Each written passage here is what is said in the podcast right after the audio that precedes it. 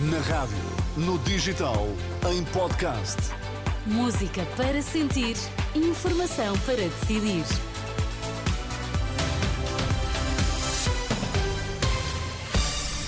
Antes do Jornal do Meio-Dia, as notícias em destaque. Boa tarde. Boa tarde. António Costa diz que a União Europeia está debaixo de fogo populista. A bronquite volta a levar o Papa a pedir ao seu assessor para ler o discurso, mas não cancela a agenda de hoje. O Papa pediu esta manhã a um assessor para ler o seu discurso, tal como tem acontecido esta semana. Francisco não cancelou a agenda, mas devido a dificuldades em falar por causa da bronquite que o afeta, teve de pedir ajuda para lhe lerem o discurso que tinha preparado. Depois de passar vários dias engripado e ter ido ao hospital fazer exames, Francisco marcou presença na abertura do ano judiciário do Tribunal de Estado do Vaticano.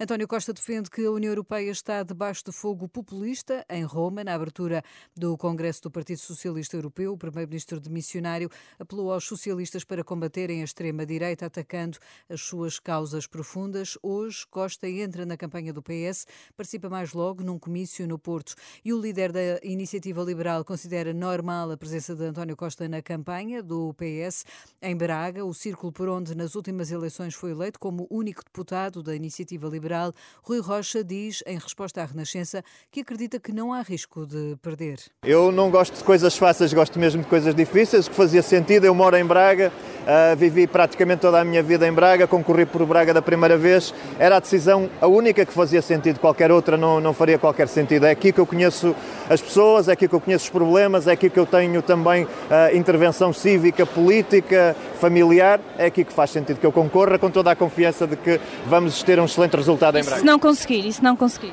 Eu vou conseguir, não, não ponho esse cenário.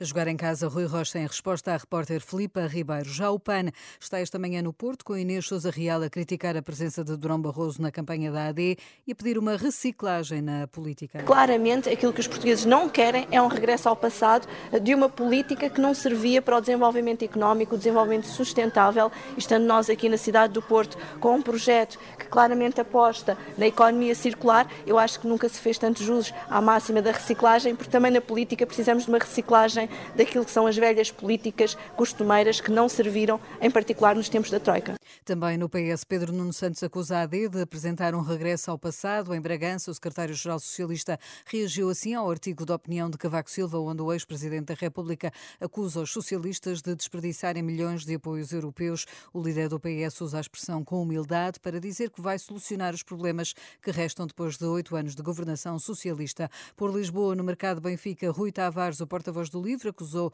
a Aliança Democrática de uma grande dose de ingenuidade quanto ao partido Chega.